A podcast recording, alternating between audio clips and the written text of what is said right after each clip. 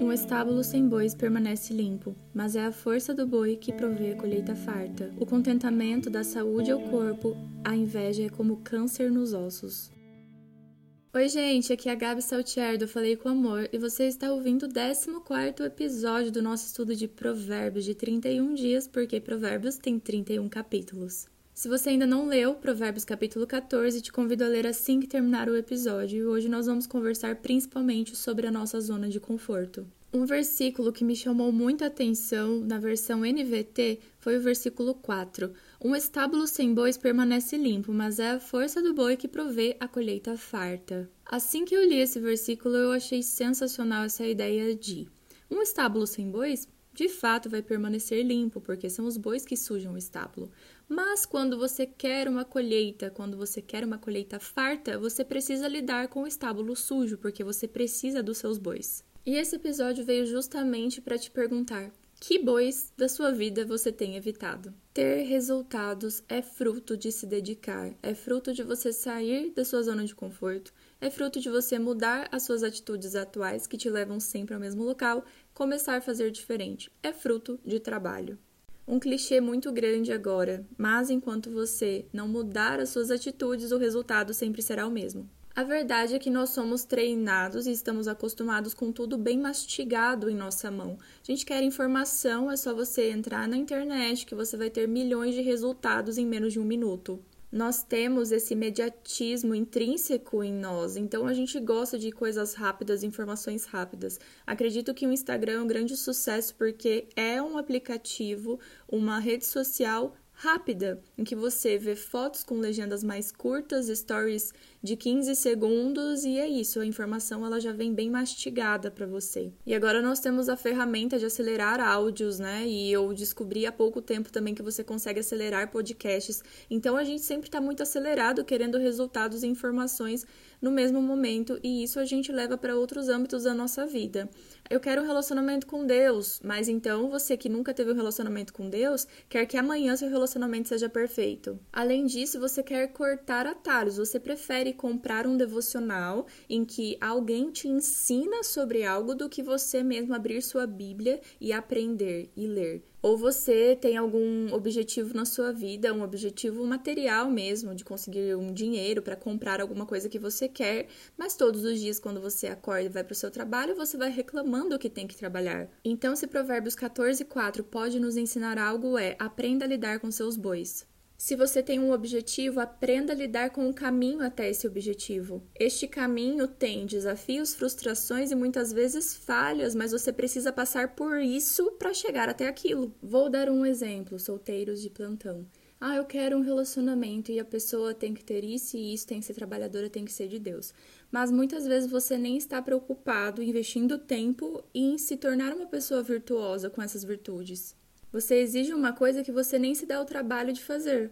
Entenda que a forma com que você se socializa com as pessoas torna um ambiente favorável que te leva a conseguir uma boa companhia, que te leva a atrair pessoas que trazem para você sabedoria, uma ótima companhia, um bom relacionamento, mas para isso você precisa ser essa pessoa antes. E para ser essa pessoa, precisa de um investimento, um investimento para que você preserve boas virtudes em você. Agora, um exemplo mais simples ainda. Ah, eu quero muito ter um relacionamento com Deus, a minha vida espiritual está bem fraca. Mas o que, que você tem feito além de reclamar?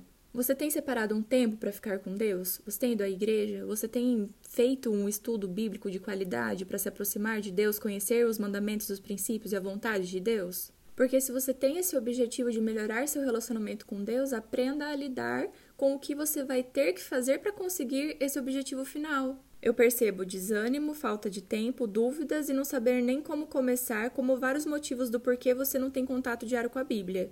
Eu te digo que todas as pessoas que você segue, que você acha admirável a forma de estudar a Bíblia, têm outros afazeres. Tem seus trabalhos, relacionamentos, lazeres, mas o que tem em comum é que todas colocam o relacionamento com Deus como prioridade e lidam com isso. Ah, mas para eu ter um relacionamento com Deus, eu tenho que deixar de ver a minha série no final do dia.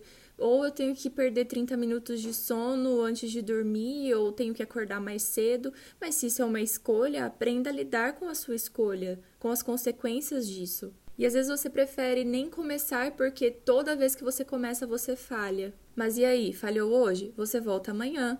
Ah, falhei dois dias. Você volta então na próxima semana, mas você volta. Pelo menos você tem um objetivo. Você achou que você nunca mais ia falhar na sua vida. Algumas pessoas nem estipulam planos porque têm medo de errar ao longo desses planos. Ah, eu não vou nem tentar ler a Bíblia em um ano porque eu sempre falho. Mas é melhor você tentar ler em um ano e falhar um pouco do que nem tentar. É melhor 50 dias de Bíblia lida do que 300 dias sem uma meta qualquer.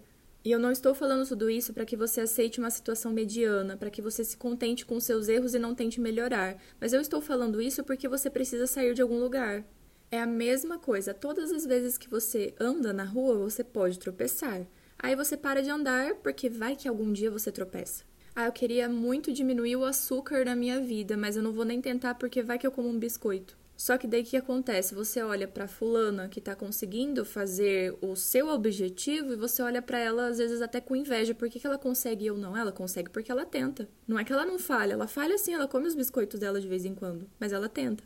E aí eu leio o versículo 30 para você. O contentamento dá saúde ao corpo. A inveja é como câncer nos ossos. Então aprenda a se contentar com o que você tem, mas faça para ter.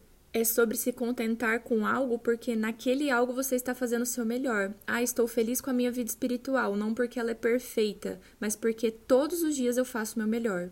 Algumas coisas para dar certo dependem de você, o seu sucesso no trabalho, o seu sucesso na vida espiritual o cumprimento dos seus objetivos, porque por mais que as pessoas te ajudem, ninguém pode te tirar do lugar e traçar seus objetivos e fazer com que sua caminhada seja de sucesso.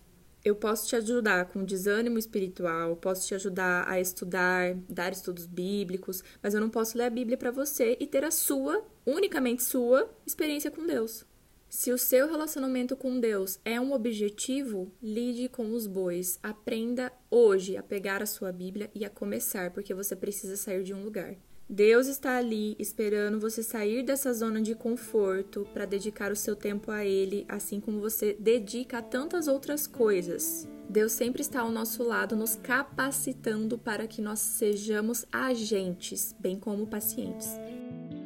Estábulo limpo não faz colheita farta, que você suje bastante seu estábulo e aprenda o que você precisa fazer para sair do lugar, para sair de onde você está e chegar aonde você quer chegar.